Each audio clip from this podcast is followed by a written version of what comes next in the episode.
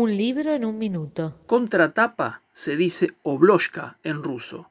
Obloshka en argentino quiere decir editorial fundada en marzo de 2019 por los editores Silvia Itkin y Gastón Levin. El joven emprendimiento lleva ya ocho libros publicados entre novela y cuento. En 2019 nacieron Pulpa, novela de Flor Canosa, Los bordes del mundo, relatos de Gilda Manso, Enana Blanca, novela de Daniel Gebel, Con perdón de la palabra, novela de Natalia Crespo, y Auschwitz, novela reeditada de Gustavo Nielsen. En 2020 publicaron La amenaza, novela de Abraya Rottenberg, La parte enferma, cuentos de Cecilia Ferreiroa, La vida en la cornisa, una reedición de cuentos de Inés Fernández Moreno, ahora, en agosto.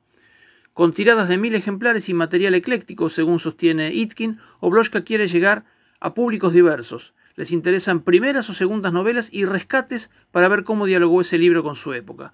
Obloshka utiliza como recurso la preventa, pero distribuye su material en librerías y obviamente online en su página web obloshka.com. Un libro en un minuto.